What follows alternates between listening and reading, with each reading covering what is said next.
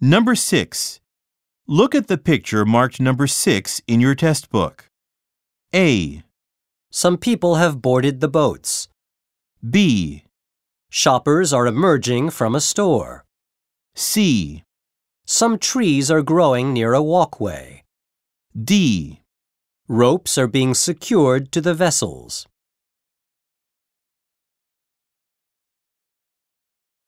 Go on to the next page.